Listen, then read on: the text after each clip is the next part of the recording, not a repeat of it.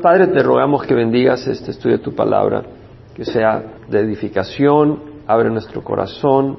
Ayúdanos, Señor, a recibir lo que tú tienes para nosotros. Danos oídos para oír, corazón para recibir. Glorifica tu nombre, Señor. Amén. Ya empezamos el Salmo 145 y vimos los primeros nueve versículos. Voy a dar un pequeño resumen. Este es un salmo de David, es un salmo de alabanza, este es un salmo apasionado de David por alabar y exaltar al Señor, no así nomás como algo rutinario, como algo religioso, sino que realmente él está emocionado de su Señor, es su Dios. Y quiere que el Señor sea alabado y exaltado. Y David expresa su intención personal de alabar al Señor y declarar que también sus escogidos lo van a alabar. No lo alaba así abstractamente, sino que él declara los atributos del Señor, las razones por las que le alaba. Y concluye en este salmo la intención de seguirle alabando y de que también todo ser viviente le alabará. Entonces vamos a leerlo, aunque voy a pausar en dos versículos que ya leímos, pero quiero compartir algo sobre esos dos versículos. Al principio dice el Señor, te exaltaré mi Dios, oh Rey, te exaltaré, o sea, pondré tu nombre en alto hablaré altamente, de manera exaltada de ti. Y luego David dice, te exaltaré mi Dios, es decir, Dios es mi Dios, es, es, un Dios personal, es mi Dios. Yo no estoy sin un Dios, yo tengo un creador que es mío, esa relación íntima. Te exaltaré mi Dios, oh Rey. Reconoce David de que el Señor, el creador, es Rey, es decir, Él gobierna sobre todo el universo, tiene tesoros, tiene riquezas, toda la creación le pertenece y tiene autoridad porque es rey. Y bendeciré tu nombre, es decir, Dios nos bendice prosperándonos de una o de otra manera. Nosotros bendecimos el nombre del Señor, mostrando reverencia, mostrando amor, mostrando atención a su palabra y exaltando su nombre, clamando a Él en un momento de necesidad. Le bendecimos porque al hacerlo estamos dando a entender que Jehová es nuestro Dios, que Él es nuestro Dios. No recurrimos a que nos haga una limpia, no recurrimos a hombres, recurrimos a Dios. Él puede usar instrumentos, pero al recurrir a Él es como cuando un hijo viene corriendo a su papá y le dice, papá, ayúdame, en vez de ir al vecino. Me explico, o sea, te bendice. Bendeciré tu nombre eternamente y para siempre. Aquí vemos esa disposición de bendecir siempre, eternamente, es toda la eternidad y para siempre. Todos los días te bendeciré, vuelve a repetir, eso es lo que se llama la poesía hebrea, repite el mismo concepto con otras palabras. Y alabaré tu nombre eternamente y para siempre. Ahora, a mí me llama la atención esto porque dice bendeciré tu nombre. Y lo conecto con un versículo que me ha bendecido mucho en mi lectura personal y es el libro de Hechos, capítulo 3, versículo 16. Vamos a ir ahí, porque tiene un pasaje muy lindo. Este es el pasaje cuando Pedro y Juan, después de Pentecostés, Hechos, capítulo 3, versículo 1 en adelante, ellos van al templo a la hora novena, a la hora de la oración. La hora novena es qué hora? las 3 de la tarde. O sea, de acuerdo a la hora romana, el día empieza a las 6 de la mañana, la hora sexta al mediodía, la hora novena las 3 de la tarde. ¿A qué hora murió nuestro Señor? A la hora novena, a la hora del sacrificio de la tarde. Interesante. Y es a esa hora donde el Señor va a hacer un gran milagro. Entonces vemos de que va Pedro y Juan, suben al templo y había un hombre cojo desde su nacimiento, lo ponían diariamente a la puerta del templo llamada La Hermosa para que pidiera limosna a los que entraban al templo. Viendo a Pedro y a Juan que iban a entrar al templo, les pedía limosna, pero Pedro, junto con Juan, fijando su vista, le dijo, miranos. Y él los miró atentamente, esperando recibir algo de ellos. Pedro dijo, no tengo plata ni oro, más lo que tengo te doy. En el nombre de Jesucristo el Nazareno, anda. Y haciéndolo de la mano derecha, lo levantó. Al instante sus pies y tobillos cobraron fuerza y de un salto se puso en pie y andaba.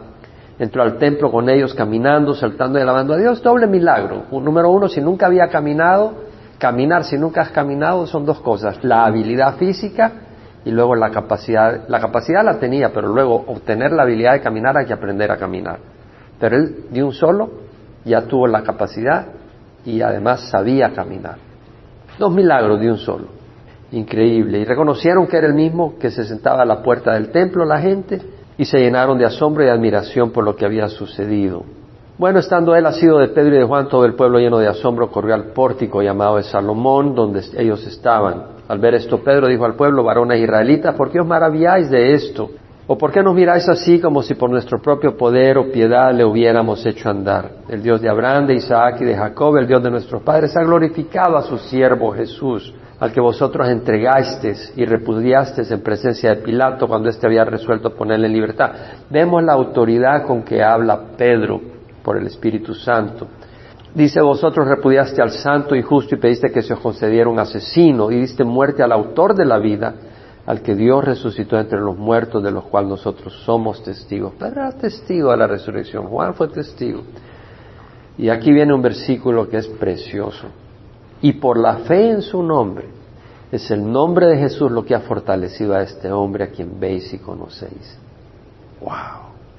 por la fe en su nombre, no es porque este hombre merezca nada, no es porque este hombre tenía la habilidad de caminar un poco, no, fue el Señor, por la fe en su nombre, por tener fe en Jesucristo, en el nombre de Jesucristo, es el nombre de Jesús lo que ha fortalecido a este hombre. Qué interesante, fortalecido, este hombre era cojo, no podía caminar. La fe en Jesús te va a fortalecer. La fe en Jesús te va a fortalecer espiritualmente. Tal vez tú te sientes débil espiritualmente. Este hombre no era digno de recibir nada de Dios. Era pecador. Y el Señor nos levanta del suelo. El Señor nos levanta del suelo, incapaz de caminar en rectitud.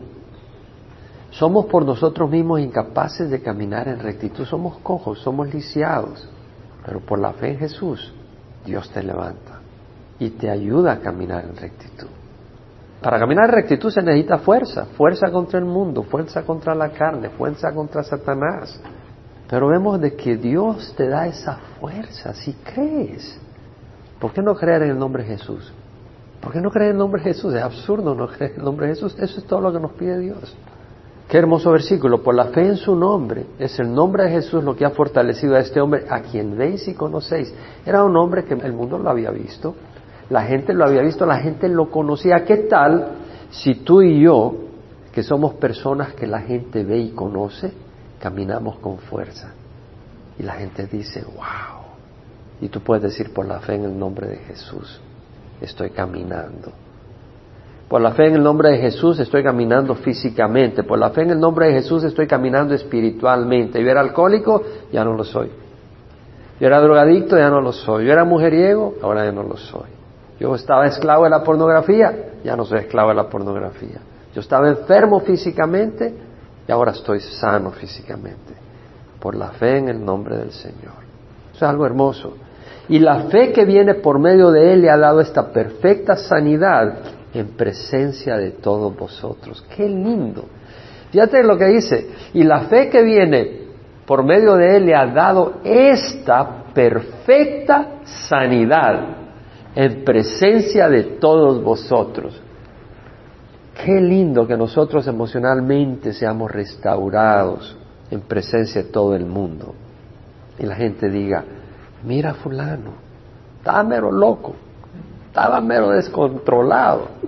Pero mira esta sanidad perfecta que tiene ahora en presencia de todos nosotros. Y eso sea nuestra realidad en cada uno de nosotros, que la gente vea una sanidad en nosotros. No, a veces creen que estábamos sanos antes. No, era mejor cuando echaba sus tragos y todo. Ahora está pero loco este tipo. Bueno, a veces ocurre así creen que estamos locos. De Pablo decían que estaba loco cuando estaba sano y cuando era judío no convertido creían que estaba bien y no estaba bien. Y cuando ya estaba bien decían que estaba loco. Pablo dice, sí, estoy loco por Jesús. O sea, no trates de complacer al mundo, pero que vean una sanidad en nosotros, para que le traiga gloria al Señor. Este es un versículo para memorizar, de hecho, yo me lo he memorizado. Entonces vemos lo que dice el versículo 1, te exaltaré mi Dios, oh Rey, y bendeciré tu nombre eternamente y para siempre. Y es por la fe en su nombre, el nombre de Jesucristo, el que le ha dado esta perfecta sanidad en presencia de todos vosotros. Por la fe en su nombre, el nombre de Jesucristo es la que le ha fortalecido a este hombre a quien veis y conocéis. Es ese nombre. ¿Y por qué vamos a darle gracias? ¿Por qué vamos a alabarlo? Porque Él nos ha levantado. ¿Por qué le vamos a dar gracias? ¿Por qué lo vamos a alabar? Porque Él nos ha fortalecido cuando en el mundo hemos tenido tribulaciones y situaciones muy difíciles. Vamos a darle gracias, vamos a alabarlo eternamente y para siempre. Y luego dice, grande es el Señor, de grande es Jehová y digno de ser alabado en gran manera. Grande la palabra Gadol quiere decir grandioso, es decir, majestuoso, lleno de poder, de honra, digno increíble, asombroso, digno de ser alabado, es apropiado alabarlo en gran manera, no sea alabarlo así como cualquier cosita, no, él es grandioso sus obras, su carácter y su grandeza es inescrutable. ¿Qué quiere decir que su grandeza es inescrutable? Inescrutable quiere decir que nunca vas a decir, yo ya comprendo la grandeza de Dios. Es como que vas al mar y sigues navegando y todavía sigue más allá del horizonte y sigue más allá del horizonte. Cada vez vas a ir descubriendo más la grandeza de Dios, es inescrutable. En toda la eternidad, por más que conozcamos a Dios, nunca vamos a lograr decir, ya lo conozco completamente. Ya comprendí que tan grande es. No, cada vez es más sorprendente. No vamos a estar aburridos. Una generación alabará tus obras a otra generación, ya lo estamos haciendo, y anunciará tus hechos poderosos. En el glorioso esplendor de tu majestad y en tus maravillosas obras meditaré, en el glorioso esplendor de tu majestad. Glorioso esplendor, es decir, la grandeza de Dios brilla. Pero es interesante porque Jesús es la gloria del resplandor de Dios. Entonces yo conecto esto con Hebreos 1, 1 al 3, porque acá dice, en el glorioso esplendor de tu majestad y en tus maravillosas obras meditaré el glorioso resplandor de su majestad es Jesucristo. Hebreos 1, 1, 3. Vayan allá. Dios, habiendo hablado hace mucho tiempo, en muchas ocasiones, de muchas maneras, a los padres por los profetas, en estos últimos días nos has hablado por su Hijo, Jesucristo, a quien constituyó heredero de todas las cosas y por medio de quien hizo el universo. Él es el resplandor de su gloria y la representación exacta de su naturaleza y sostiene todas las cosas con la palabra de su poder. Él es el resplandor de su gloria, Jesús. Ahora, el resplandor del sol existe desde que existe el sol. El resplandor de la gloria de Dios existe desde que Dios existe toda la eternidad. Jesús es Dios, Padre, el Hijo y el Espíritu Santo. El resplandor de su gloria, la representación exacta de su naturaleza. La naturaleza divina de Dios, una representación exacta, solo Dios y sostiene todas las cosas por la palabra de su poder. ¿Qué poder el que tiene Jesús? Sostener el universo para que no se desintegre. Cuando lo suelte, el universo se va a convertir en una llama de fuego. Pedro habla de eso.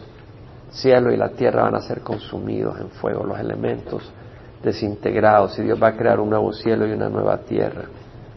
En tus maravillosas obras meditaré. Los hombres hablarán del poder de tus hechos portentosos y yo contaré tu grandeza. Ellos proclamarán con entusiasmo la memoria de tu mucha bondad. La grandeza de nuestro Dios es la bondad de Dios. Y cantarán con gozo de tu justicia.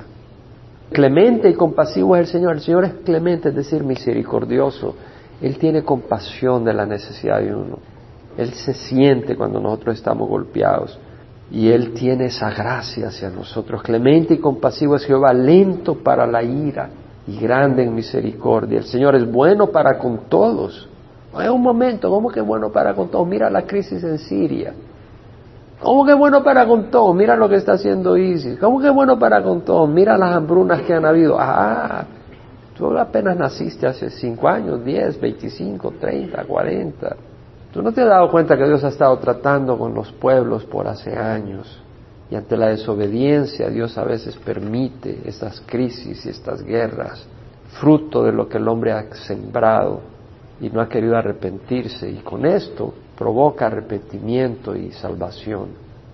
La cantidad de gente que ha venido al Señor, musulmanes ahora, es enorme.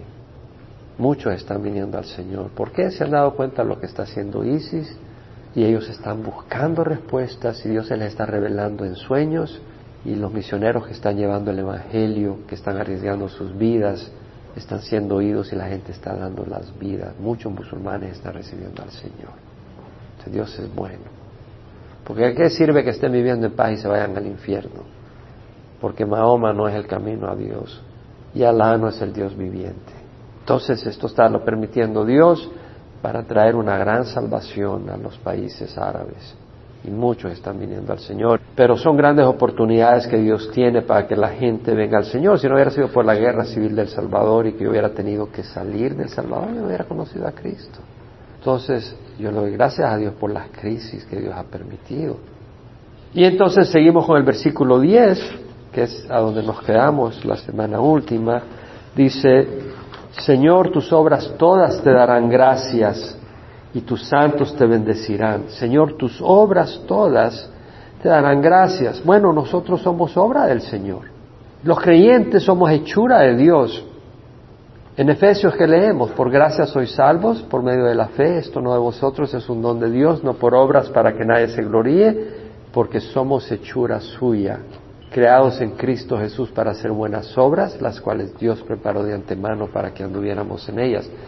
Somos hechura, la palabra hechura es poema, poema, que quiere decir una, una obra artística, una obra artesanal, hecha con cuidado, un poema, de ahí viene la palabra poema. Somos creación de Dios, y no está hablando de la creación física, está hablando de la nueva creación. Si alguno está en Cristo, nueva criatura es. Entonces el mundo es criatura de Dios, pero no son obra de Dios en el sentido de que ellos no se abren a que Dios trabaje en sus corazones. Entonces es un barro torcido, pero cuando el Señor nos agarra, nos quiebra y empieza a moldearnos y somos hechura suya, somos obra suya. Entonces dice, todas tus obras te darán gracia. No tenemos razón para darle gracias a Juan 3.16. ¿Será que nos hemos acostumbrado tanto a Juan 3.16 que no podemos ser impactados por ese versículo? Porque de tal manera amó Dios al mundo que dio a su Hijo único. Lo entregó a que lo azoten, a que sufra, para que todo el que crea en Él no se pierda, mas tenga vida eterna. Si te vas al infierno, no logras pagar todo lo que le hemos hecho a Dios. Dios en su misericordia pagó con la sangre de Jesucristo, con la sangre de Jesús. Imagínate, no vamos a darle gracias a Dios que tenemos entrada al reino de los cielos. Tenemos que darle gracias a Dios. Bueno, 1 Juan 3, 1, 3 dice, mirad cuán gran amor nos ha dado el Padre para que seamos hijos de Dios. Póntete a pensar, hijos de Dios. Somos hijos adoptados, no somos de origen divino, somos de origen natural, pero luego nacemos de nuevo, pero somos adoptados como hijos de Dios. Póntete a pensar, si alguien adopta un hijo, ¿con qué propósito lo adopta? ¿Para que le ilustre los zapatos? No. Lo adopta porque quiere amarlo, quiere ayudarle a crecer, quiere que sea su heredero de todas las cosas, quiere irse a pescar con él, quiere subir la montaña y enseñarle. Tiene planes hermosos. Dios nos ha adoptado como sus hijos. Pensemos en eso. Segunda de Corintios 4, 16 al 18 dice, por tanto no desfallecemos, pues aunque nuestro hombre exterior va decayendo, nuestro hombre interior se renueva cada día. Pues esta aflicción leve y pasajera nos produce un eterno peso de gloria que sobrepasa toda comparación. Es decir, Pablo está hablando de que esta aflicción es leve y pasajera comparada con la gloria que Dios tiene para nosotros.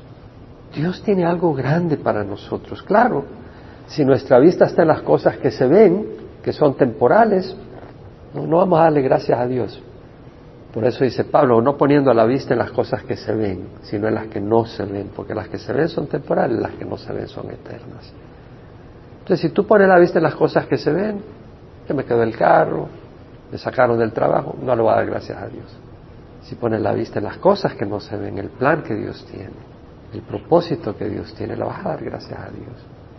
¿Qué más que ser revestido de la justicia, Dios? Tengo sed de justicia.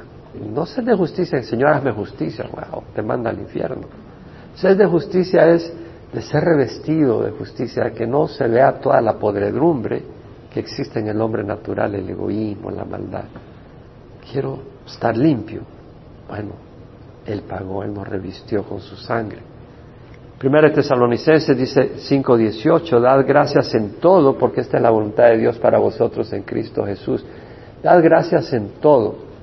No quiere decir dar gracias si alguien viola a una niña, pero puedes dar gracias en todo. ¿Por qué? Porque en todo Dios es la respuesta. En una crisis Dios puede usarla para mostrar su poder. No hay nada que Dios no pueda restaurar.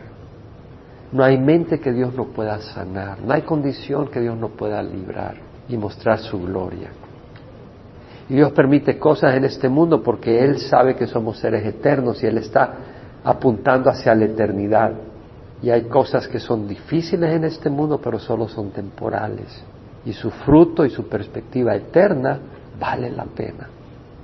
Todas tus obras te darán gracias. La palabra yada viene de la palabra yad, que quiere decir mano, y, la palabra quiere decir cuando uno tira algo, en el sentido de que tú puedes estirar la mano y apuntar hacia algo y decir, mira, ya sea, mira estas cosas y dar gracias, o mira y alabar. Entonces la palabra puede significar alabar y dar gracias. Unas traducciones dicen, Señor, todas tus obras te darán gracias, otras dicen, Señor, todas tus obras te alabarán. El Salmo 139, 14 dice, te alabaré porque asombrosa y maravillosamente he sido hecho. Maravillosas son tus obras y mi alma lo sabe muy bien. Somos obra de Dios. Podemos dar gracias a Dios por la vista, ¿no? Démosle gracias a Dios por la vista, por el poder oír una alabanza, una sinfonía, los pájaros, el poder saborear la comida, los taquitos, Señor, tus obras todas te darán gracia y tus santos te bendecirán. Me llama la atención la palabra santo. La palabra santo es hasir. La palabra se traduce santos, la mayoría de las veces, la King James Version. En algunas ocasiones lo traduce holy, que quiere decir puro, apartado, santo. Está saints y holy. Saints, santos. Y holy quiere decir santo en español, es la misma palabra, pero holy quiere decir apartado, santo, puro. También quiere decir misericordioso, piadoso. Y la palabra viene de hasad, que quiere decir bueno, ser bueno, amable. Me llama la atención, porque se traduce y tus santos, es decir, tu pueblo, tus escogidos, los que son piadosos, los que te buscan, los que te siguen, te bendecirán. Y esa palabra quiere decir también amable, misericordioso. ¿Te das cuenta la conexión? Si somos los escogidos de Dios, que mostremos amabilidad, que mostremos misericordia a otros. Debemos de ser gente amable con otras personas. Que cuando vayamos a un lugar seamos no necesariamente populares, pero que la gente sepa que somos amables y reciban nuestra amabilidad. Hola, ¿cómo estás? Oye, te veo medio desvelado, ¿qué te pasa? Mostrar esa preocupación por la gente. No que cuando nos ven viniendo, mira que viene este, ay, joder, esconden. Tenemos que mostrar esa amabilidad. Y luego dice, versículos 11 y 12, la gloria de tu reino dirán y hablarán de tu poder, para dar a conocer a los hijos de los hombres tus hechos poderosos y la gloria de la majestad de tu reino. Es decir, la gloria de tu reino dirán, ¿quiénes hablarán de la gloria del reino de Dios? ¿Quiénes? Tus santos. Ellos hablarán de la gloria, de la grandeza del reino. Dice, bueno, no ha llegado. No, sí ha llegado. No visiblemente. Cuando Jesús supo que Juan había sido encarcelado, subió a Galilea y, le dijo, y, fue predicando el Evangelio diciendo, el tiempo se ha cumplido. El reino de Dios se ha acercado, arrepentidos y cree del Evangelio. Entras a un reino invisible. Ahora pertenece al reino de Dios, no de la oscuridad. Un día lo vamos a ver visible, vendrá el Señor y eliminará toda injusticia. Entonces nosotros hablaremos del reino de Dios, hablaremos de la grandeza del reino de Dios, hablaremos del poder, lo daremos a conocer a los hijos de los hombres, es decir, a la humanidad, los hechos poderosos. ¿Cómo puedes dar a conocer los hechos poderosos de Dios si no los experimentas? Estudiamos la relación del Espíritu Santo, que puede estar con uno, puede estar en uno y puede estar sobre uno. Y veíamos que Judas estuvo en la presencia del Espíritu Santo. Él estaba ahí, el Espíritu Santo estaba con ellos, pero Judas no recibió al Espíritu Santo, Judas se ahorcó. Entonces tú puedes estar cerca y el Espíritu Santo está aquí en medio de nosotros ahora. Y hay algunos que apasionadamente reciben la palabra de Dios y están siendo transformados, y yo lo puedo ver. Y hay otros que ahí están, parece la misma cosa, domingo tras domingo, están haciendo un gran esfuerzo y medio llegan a veces, y a veces medio ni llegan. Y cuando medio llegan, medio de malas ganas.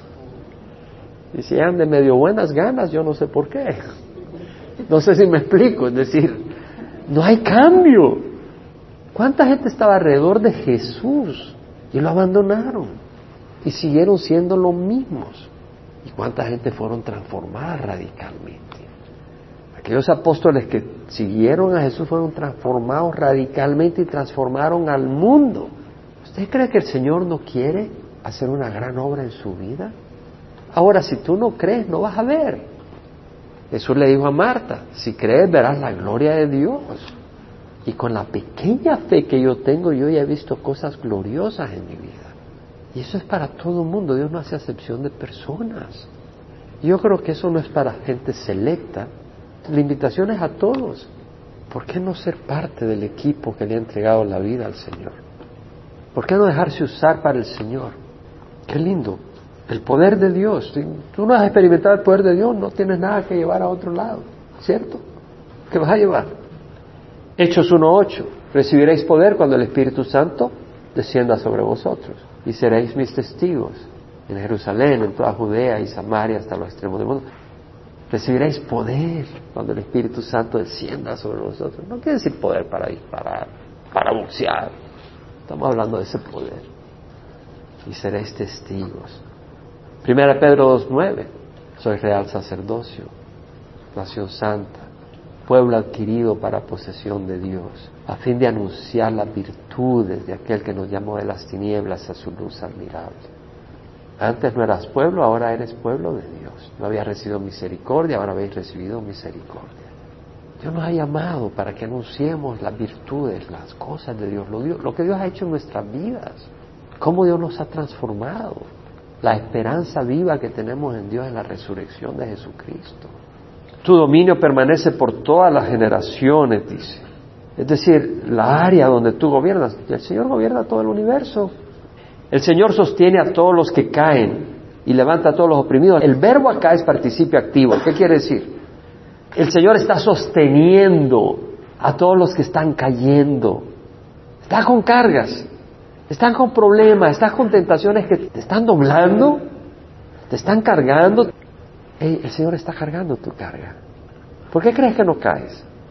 Tal vez estás siendo tentado en alguna área y no caes, porque Dios te está sosteniendo. ¿Cierto? Ahí dice la palabra. El Señor está sosteniendo a todos los que están cayendo. O sea, tú no tienes la fuerza, pero no te caes. Y te dices, ¿cómo? ¿Por qué no te caes? Porque el Señor te está sosteniendo. Tienes presiones. Ya estás para tirar la toalla, pero, pero no la tiras. Y sigues y perseveras. ¿Por qué? Porque el Señor te está sosteniendo. Y levanta a todos los oprimidos. La palabra a todos los que están encorvados, a los que están agachados de la carga. Los levanta, los pone rectos. ¿Qué leímos en Hechos 3:16? Por fe en tu nombre, es el nombre de Jesucristo el que ha fortalecido a este hombre a quienes ustedes ven y conocen. Porque es por medio de la fe en Él que Él ha recibido esta perfecta sanidad en presencia de todos vosotros. Él nos levanta, el Señor nos levanta. A ti miran los ojos de todos. La palabra es aquí, a ti esperan los ojos de todos. Bueno, los ojos no esperan. Entonces lo que quiere decir es, los ojos, uno está mirando a aquel con expectativa. Los ojos de todos y a su tiempo tú les das su alimento. Está hablando de los que tienen la fe en el Señor, de los suyos. Abres tu mano y sacias el deseo de todo ser viviente. Habla de las bestias. Las bestias del campo se alimentan, las aves se alimentan. Pero ahora hay crisis ¿Por qué? Porque el hombre ha destruido su ecosistema, ha destruido el medio ambiente por su avaricia, su codicia, su maldad. Justo es Jehová en todos sus caminos, sadik, sadik justo, recto. Y cuando se trata de un rey, de un gobernante, alguien que hace justicia, que no cierra los ojos ante la injusticia, alguien que no acepta soborno, alguien que hace justicia, que no deja libre al culpable y que deja ir al que es inocente que no dobla la justicia. Eso es lo que quiere decir recto. El Señor es recto. El Señor es justo en todos sus caminos. ¿Quién de nosotros es justo en todos sus caminos? El Señor es justo y bondadoso en todos sus hechos. Bondadoso, bueno, misericordioso, compasivo. El Señor está cerca de todos los que le invocan, de todos los que le invocan en verdad. Los que le invocan en verdad. Emet. ¿Qué quiere decir verdad? Emet es ahí el Emet. Quiere decir fidelidad, firmeza, verdad, verdadero, rectitud.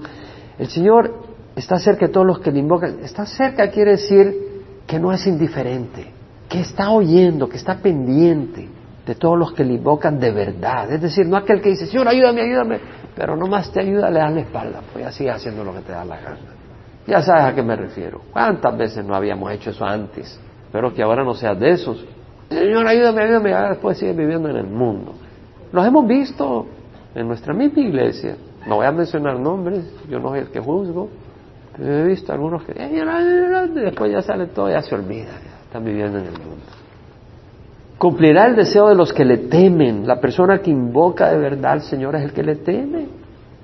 ¿Qué dice el salmista? Pon tu delicia en Jehová y Él te dará las peticiones de tu corazón. Si tú te deleitas en el Señor, que Dios es a quien amas, Él es la fuente de tu vida, te deleitas en su palabra, Él va a poner en tu corazón las cosas que Él quiere que tú hagas y te va a dar las peticiones de tu corazón. Deleítate en el Señor. El Señor pone sus deseos. No quiere decir que no va a haber problemas, no quiere decir que no van a haber luchas, pero nosotros no somos pajaritos, somos hombres, mujeres, creados a la imagen de Dios, con propósitos grandes.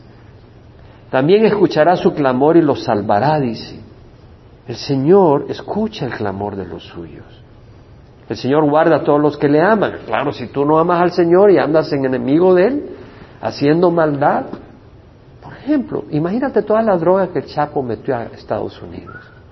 Póntete a pensar, dice, no, pero él era un hombre que buscaba el bien de su pueblo, sí, pero mira todos los jóvenes que están ahí, pero bien idos con tanta droga, destruidos. He aquí no se ha cortado la mano de Jehová para salvar, ni se ha endurecido su oído para oír. Pero vuestras iniquidades han hecho separación entre vosotros y vuestro Dios, y vuestros pecados le han hecho esconder su rostro de vosotros para no escucharos. O sea, tenemos que tener un corazón arrepentido para que Dios responda. Y todos hemos pecado, pero ahora estamos en el camino recto. Ya no miramos atrás. El Señor no mira atrás. Si alguno está en Cristo, nueva criatura es. El Señor guarda a todos los que le aman, pero a todos los impíos destruirá. Dios es claro. Si nosotros estamos en contra del Señor, si nosotros no nos arrepentimos, va a haber destrucción. El infierno es real. El infierno es eterno. Y luego dice el Señor, mi boca proclamará la alabanza de Jehová y toda carne bendecirá su santo nombre eternamente y para siempre, toda carne. Va a haber un día en que en este mundo, el nuevo mundo que Dios va a crear, toda carne bendecirá su nombre, honrará su nombre para siempre. Y ese es el tema de, de David. Dios merece ser alabado, merece ser glorificado. El que tiene los ojos puestos en este mundo no lo va a hacer. El que tiene el temor a Dios y sabe y reconoce y ve lo que Dios quiere hacer, lo va a hacer. Padre, te damos gracias por tu bondad, te damos gracias por tu misericordia, te damos gracias por tu poder, te damos gracias por tus promesas, te damos gracias por lo que has hecho en nuestras vidas, te damos gracias por lo que has hecho, por lo que estás haciendo y por lo que harás. Te damos gracias, Señor, que nos has adoptado como tus hijos. Realmente esto no es una fórmula religiosa, es una realidad.